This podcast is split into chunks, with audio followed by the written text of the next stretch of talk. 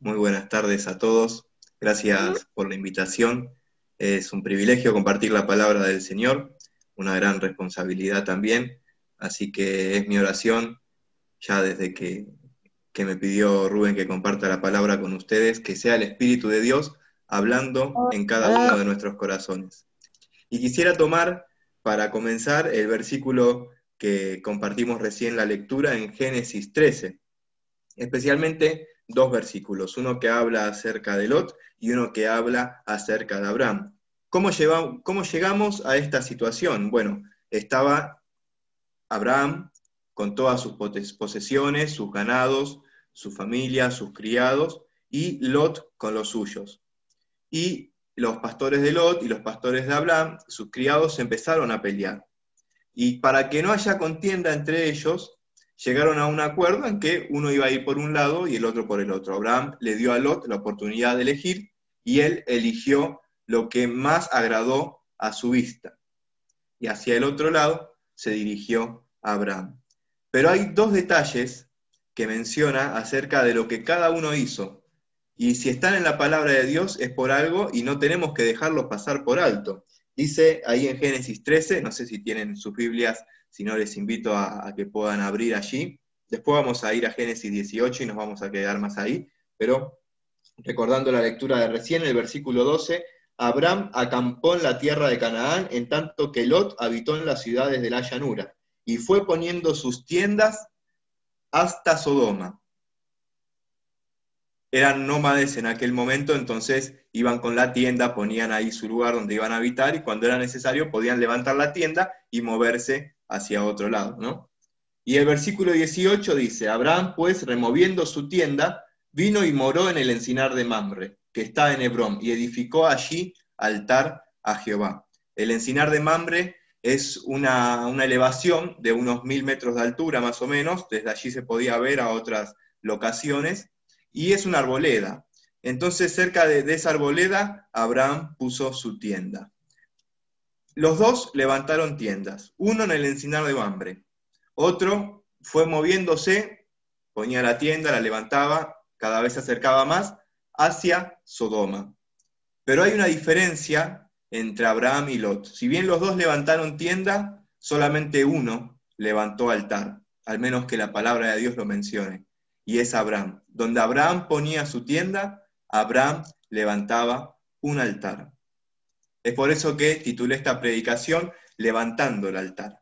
Y vamos a ver la importancia de levantar altar en nuestras vidas, la importancia de levantar altar en nuestras tiendas, en el lugar donde estemos, en el lugar donde habitemos. ¿Qué nos quiere decir la palabra de Dios en base a esto? ¿Qué es un altar? Cuando acá dice en el versículo 18 de Génesis 13 que edificó allí altar a Jehová. Ese altar hace referencia a un lugar donde se mataba un animal.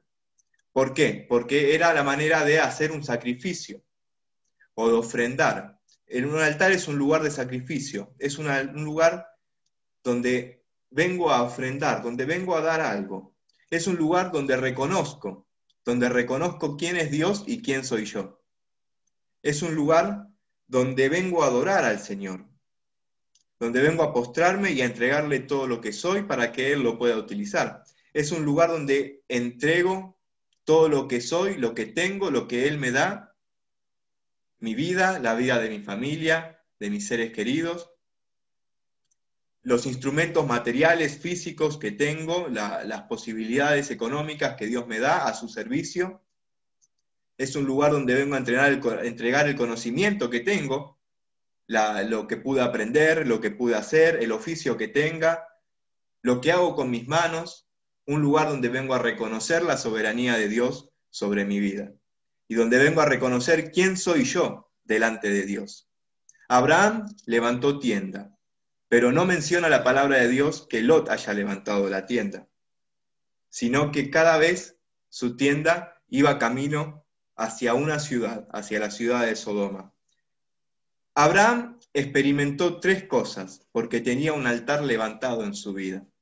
Y lo que me gustaría que veamos son tres cosas que suceden cuando levanto altar. Tres cosas que suceden cuando levanto un altar en mi tienda. Vamos a ir para eso a Génesis, si me acompañan, Génesis capítulo 18. Y vamos a ver que en primer lugar, lo primero que sucede cuando levanto un altar en mi vida es que Dios viene. Dice el versículo 1, después le apareció Jehová en el encinar de Mamre, allí el lugar donde Abraham tenía su tienda y su altar levantado, estando él sentado a la puerta de su tienda en el calor del día. Y alzó sus ojos y miró, y he aquí tres varones que estaban junto a él. Y cuando los vio, salió corriendo de la puerta de su tienda a recibirlos, y se postró en tierra, y dijo, Señor, si ahora he hallado gracia en tus ojos, te ruego que no pases de tu siervo. ¿Qué es lo que sucede? Hacía calor, y Abraham estaba tomando un poco de, si corría aire fresco, allí a la puerta de la tienda, y vio que pasaban tres varones. Y en aquella época era muy habitual eh, el ser hospedador. Entonces, cuando venía algún viajero cansado, con polvo en los pies o sediento por el calor del día, lo hacían pasar a sus casas para que tomaran algo fresco, para que pudieran descansar y después seguir viaje.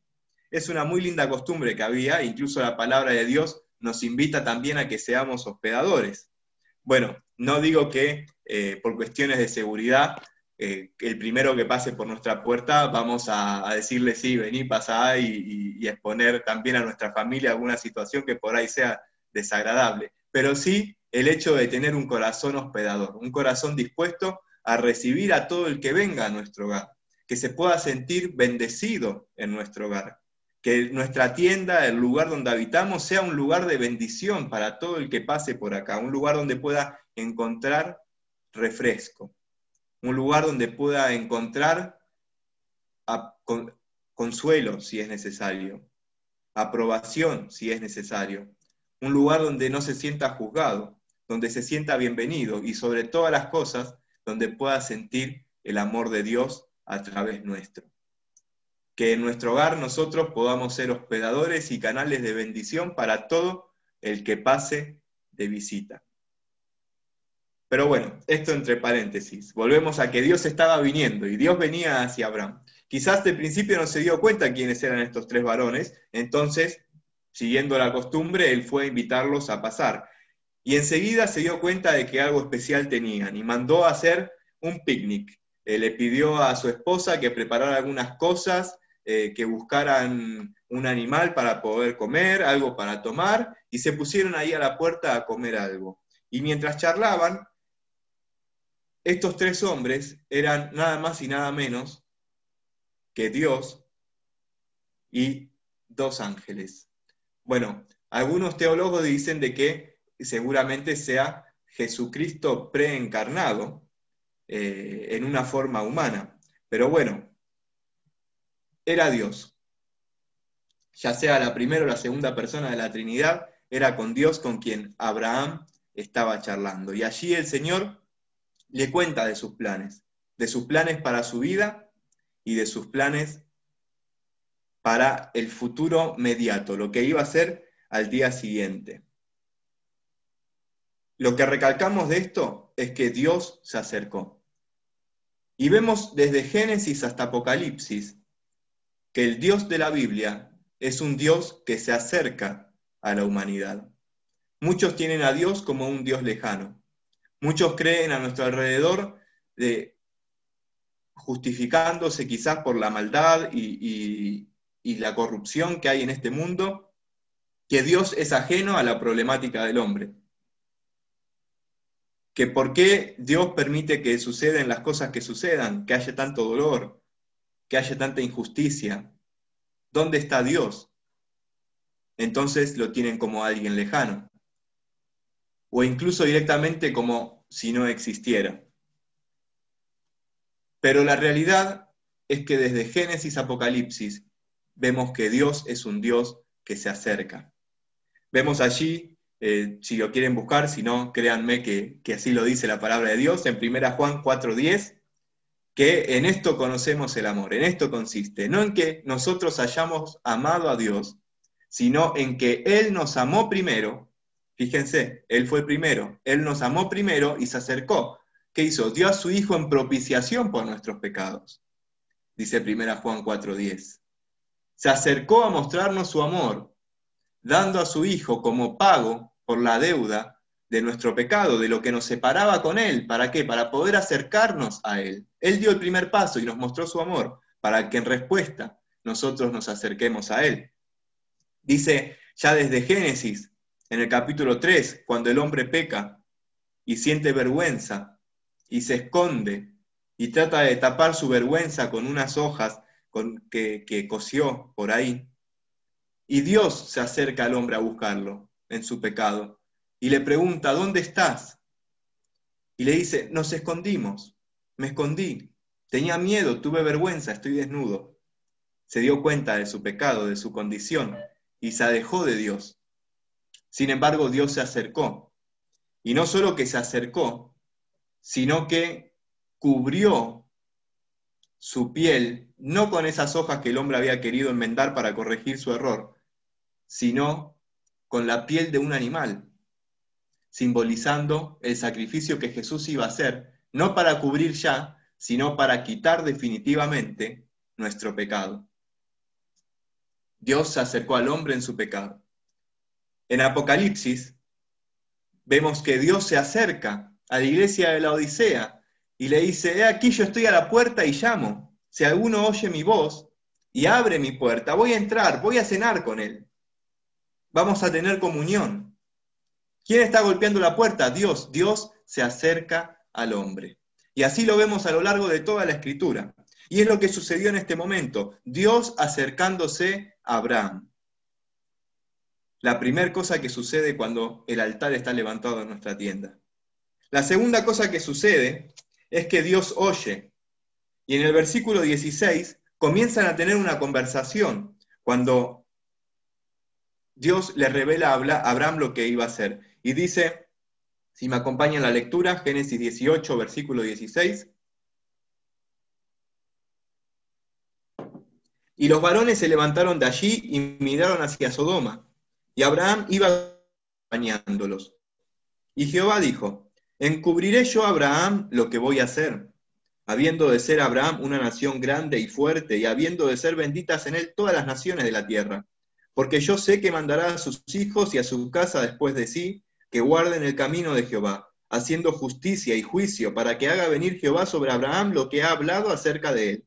Entonces Jehová le dijo, por cuanto el clamor contra Sodoma y Gomorra se aumenta más y más, y el pecado de ellos se ha agravado en extremo, descenderé ahora y veré si han consumado su obra según el clamor que ha venido hasta mí.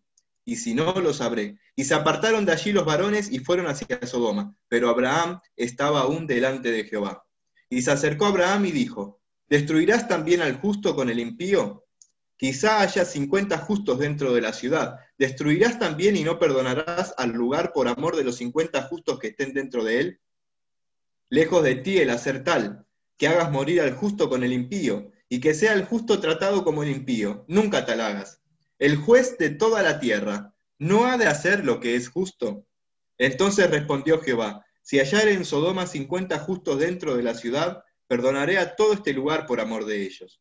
Y Abraham replicó y dijo, He aquí ahora que he comenzado a hablar a mi Señor, aunque soy polvo y ceniza, él reconocía su condición y en humildad se acerca al juez de toda la tierra atraer su petición.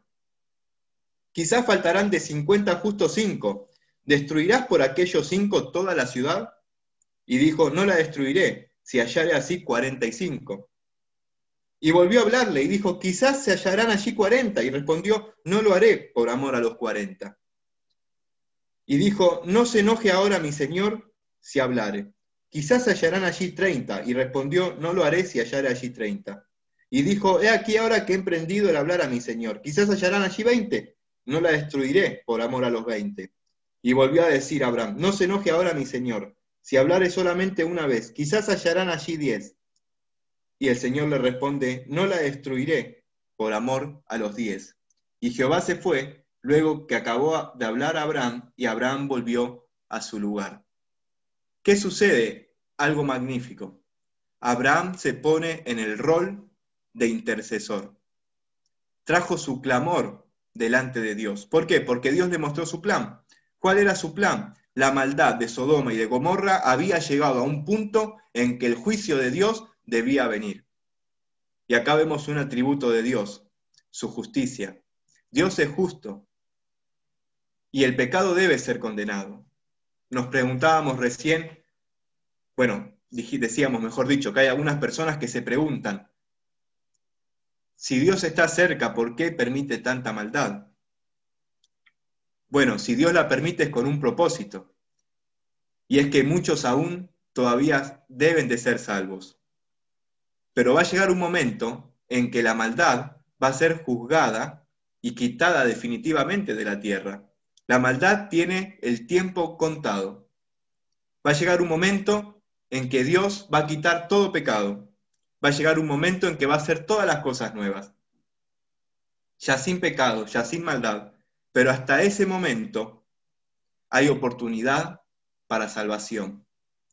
Y el juicio estaba por llegar a Sodoma y a Gomorra, simbolizando lo que va a venir en el fin de los tiempos, cuando venga definitivamente a juzgar toda maldad.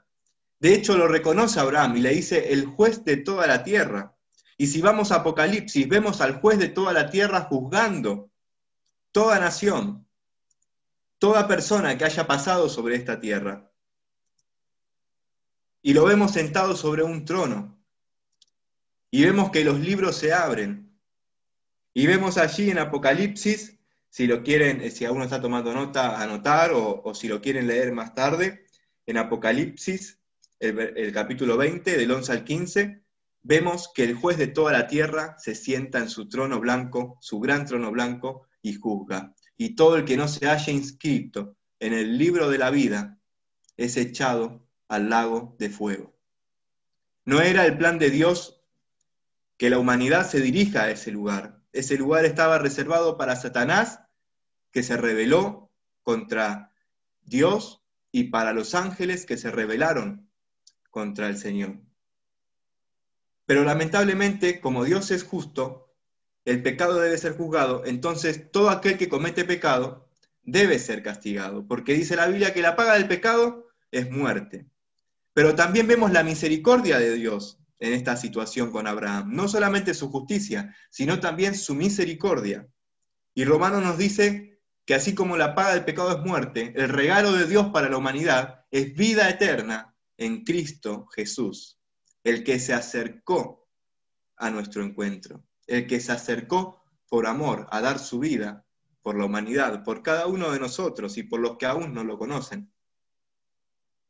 Entonces Abraham no solamente sabía de la justicia de Dios y que la maldad debía ser juzgada, el juez de toda la tierra pregunta no ha de hacer lo que es justo, sino que también sabía de su misericordia y le dice, si hubiere 50, después 45, 30, 20, 10 justos, quizás Abraham pensaba en su familia, en Lot, que estaba en Sodoma, Recordamos lo que leímos en Génesis, iba poniendo su tienda a Lot cada vez más cerca de Sodoma. Sodoma, una ciudad pecaminosa y lejos de Dios. Y vemos que en nuestros días alrededor, la sociedad en la que vivimos se parece cada vez más a los tiempos de Sodoma y de Gomorra. Y algún momento el juicio de Dios va a venir. Pero todavía estamos a tiempo de ponernos en el rol de intercesores, así como lo hizo Abraham. En el versículo 24 vemos el corazón de Abraham. Quizá haya 50 justos dentro de la ciudad, comienza a decirle. ¿Destruirás también y no perdonarás el lugar por amor a los 50 justos que estén dentro de él? En Romanos 9 y 10 vemos cómo Pablo le escribe a los romanos y muestra una preocupación. ¿Por qué? Por los hermanos israelitas que rechazaron al Mesías. Y, dice que el deseo de su corazón, del corazón de Pablo, era que sus hermanos israelitas reconozcan al Mesías para ser salvos, en lugar de rechazarlos. Similar al clamor de Abraham, y similar seguramente al clamor que muchos de nosotros hemos tenido o tenemos por algún familiar nuestro que no conoce al Señor. Nos contaba René su testimonio, cinco años, ¿no? Orando eh, para que su esposo conociera al Señor. Y Dios respondió. Pero quizás alguno todavía esté orando más de cinco años y Dios aún no ha respondido. Pero no debemos dejar de levantar el altar y de orar por nuestros familiares que no conocen al Señor, para que puedan conocerlo. Por esta humanidad que está lejos de Dios, para que pueda acercarse a los pies del único que les puede dar salvación y librarlos del juicio eterno. Jesús vino una vez como Salvador y así lo encontramos hoy. Pero cuando Él vuelva, y sabemos que va a volver porque su palabra lo dice, va a volver como juez. Pero hasta ese momento tenemos tiempo para seguir intercediendo por los que aún no lo conocen. Sabemos qué destino espera a los que rechazan al Señor. Y sabía Abraham el destino de Sodoma y Gomorra, sin embargo clamó, si hubiera aún un justo. Y esta es una pregunta retórica. La pregunta retórica se contesta siempre con el opuesto. Lo vemos en el versículo 25. Él lo preguntaba de esta manera, llamando a la reflexión. La retórica se usa mucho en la Biblia y funciona de esta manera. Si la pregunta es positiva, la respuesta es negativa. Si la respuesta es negativa, si la, perdón, si la pregunta es negativa, la respuesta va a ser siempre positiva. Es así en la Biblia y en cualquier texto literario. Para eso se usa la retórica. Y es un llamado a la reflexión, es un llamado a la meditación. Y también muestra una convicción, porque mostraba la convicción de Abraham. Y le dice, el juez de toda la tierra, en el versículo 25, ¿no ha de hacer lo que es justo? ¿No ha de hacer lo que es justo? La respuesta es sí. Sí, el juez de toda la tierra va a hacer lo que es justo. No hay otra respuesta posible. Mismo el Señor se pregunta en el 17, ¿encubriré yo a Abraham lo que voy a hacer? La respuesta es no, no lo voy a encubrir. Definitivamente, se lo voy a compartir. En Romanos, Pablo también habla de esto y dice, ¿qué pues pecaremos? para que la gracia abunde? La respuesta es no, no pegaremos. Bueno, él dice de ninguna manera, absolutamente no, no hay chance. Entonces, su convicción y llama a la meditación y a la reflexión con Dios. ¿Salvarás al que sea justo? Sí, el Señor lo va a salvar. ¿Quién fue hallado justo? Lot y ahora lo vamos a ver. Pero en primer lugar vimos que Dios viene. En segundo lugar, que Dios oye. Y ahora vamos a ver que Dios obra en respuesta a ese clamor. Cuando levantamos el altar y entregamos nuestra petición, acá Abraham estaba en el lugar de intercesor. Su oración era intercediendo. Hace un rato compartimos los motivos de oración. Nos pusimos en el rol de intercesores porque pedimos por muchos conocidos, por familiares, que Dios los guarde en esta situación de, pandemia. Rogamos en nuestro corazón por aquellos que no conocen al Señor. Traemos al altar nuestra petición. Y el Señor oye y el Señor responde. Si vemos en el capítulo 19, el versículo 27 dice, y subió Abraham por la mañana al lugar donde había estado delante de Jehová, y miró hacia Sodoma y Gomorra, y hacia toda la tierra de aquella llanura miró. Y he aquí que el humo subía de la tierra como el humo de un horno. Había venido el juicio de Dios en esa tierra. Así, cuando destruyó Dios las ciudades de la llanura, Dios se acordó de Abraham y envió fuera a Lot del medio de la destrucción, al asolar de las ciudades donde Lot estaba. Pero Lot subió de Soar y moró en el monte, y sus dos hijas con él, porque tuvo miedo de quedarse en Soar, y habitó en una cueva él y sus dos hijas. ¿Qué sucedió? La gracia de Dios fue manifestada. En el versículo 29 nos dice, Dios se acordó de Abraham y envió fuera a Lot del medio de la destrucción. Dios salvó la vida de Lot. Respondió la oración de Abraham y sucedió el milagro de salvación. El mayor milagro que pueda pasar a nuestras vidas es que podamos ser salvos. Dios puede sanar a una persona. Dios puede liberar a un endemoniado. Y muchos, como cuando estaba Jesús en la tierra hoy día, se acercan por el milagro. Pero luego, cuando ven lo que implica el peso de la cruz, se alejan el mayor milagro es que hoy podamos ser salvos. En Lucas, el capítulo 10, los versículos 17 al 20, si luego lo quieren leer, nos habla de que algunos que Jesús había enviado a predicar por las ciudades volvían y estaban asombrados y le decían ah, que eh, aún hasta los demonios se sujetaban en su nombre. Y Jesús le responde, no se asombren de que un endemoniado puede ser libre, de que una serpiente los puede picar sin que les pase nada, sino asómbrense de que sus nombres están inscritos en el libro de la vida. El mayor milagro que podemos tener es nuestra salvación, la gracia de Dios sobre nuestras vidas. Eso quiere decir que donde cada uno esté es un milagro caminando. Creo que todos los que estamos acá somos salvos.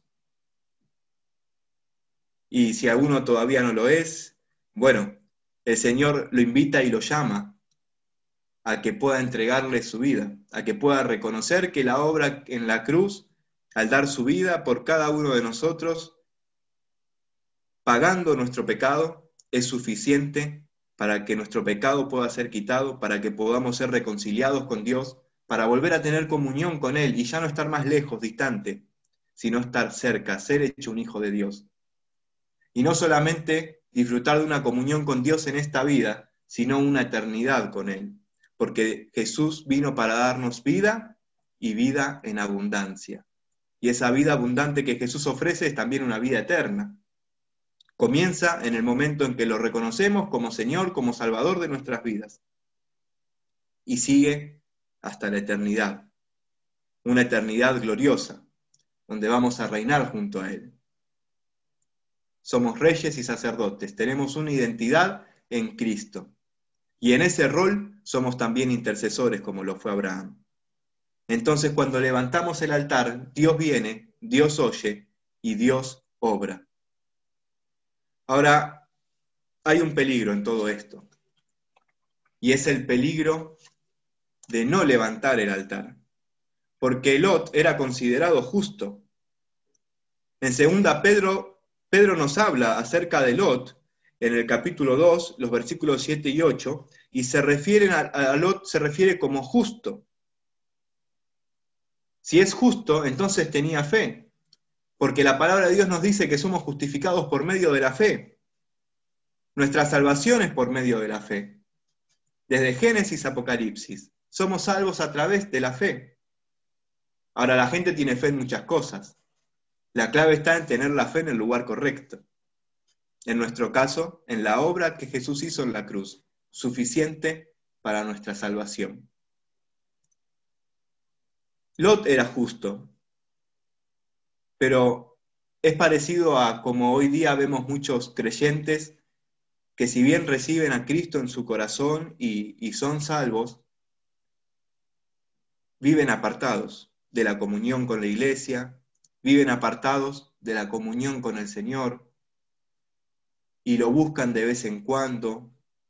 Algo así quizás hubiera sido el caso de Lot, porque él levantó tienda sin altar y esa mala decisión fue haciendo que su tienda vaya cada vez más cerca de este mundo, de Sodoma y de Gomorra, y de todo lo que está en este mundo. En cambio, Abraham, junto a, donde levantaba la tienda, levantaba el altar. Una tienda sin altar llevó a Lot a donde dice el, el versículo 30 del 19. Dice, y habitó en una cueva él y sus dos hijas. De una tienda pasó una cueva, una tienda sin altar. En cambio, Abraham, de una tienda con altar, pasó hoy día a ser considerado, hasta nuestros días, el padre de la fe. Y de él fue hecha una gran nación, que es la nación de Israel. Y a través de la nación de Israel, nosotros venimos a ser salvos también.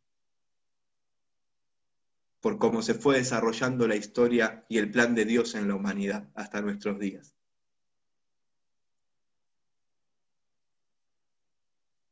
Esa es la bendición de levantar un altar.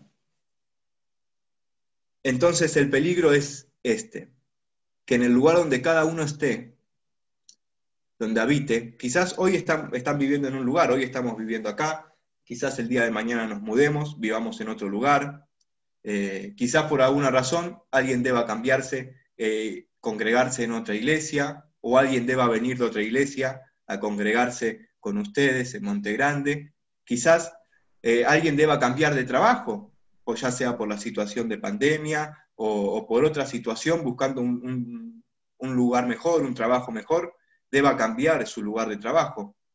O el lugar donde uno estudia, por ahí alguien está siguiendo una carrera y de repente se cambió de carrera y ahora está en otra universidad, en otro terciario o en otra escuela, primaria o secundaria. Pero donde cada uno habite, debemos levantar el altar y mantener en alto nuestra comunión con el Señor.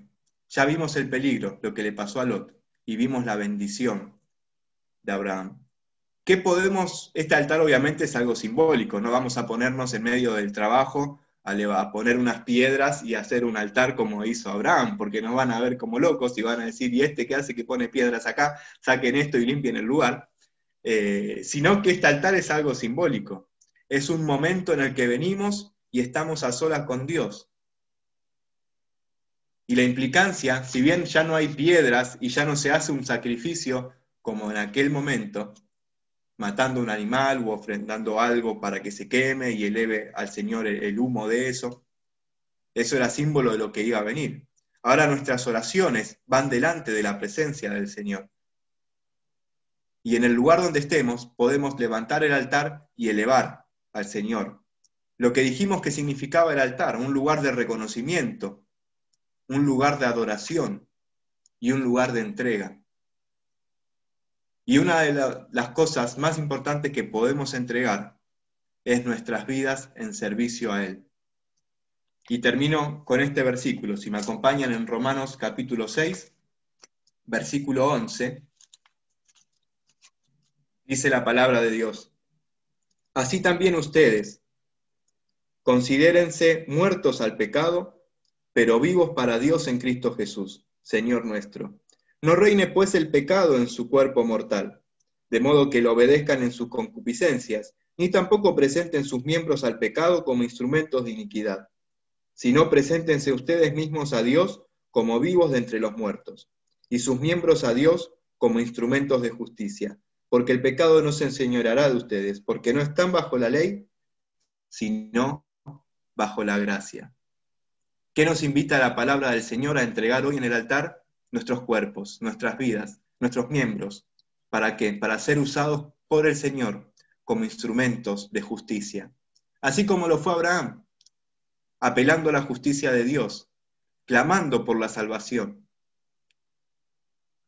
Nosotros debemos ponernos hoy en ese lugar, interceder por los que aún no lo conocen y orar para que nuestras vidas puedan ser de bendición a todos los que nos rodean y nuestro altar esté siempre levantado, para no terminar en una cueva como Lot, sino para poder disfrutar de las bendiciones que el Señor tenga para nosotros, hoy hasta que vayamos a su presencia.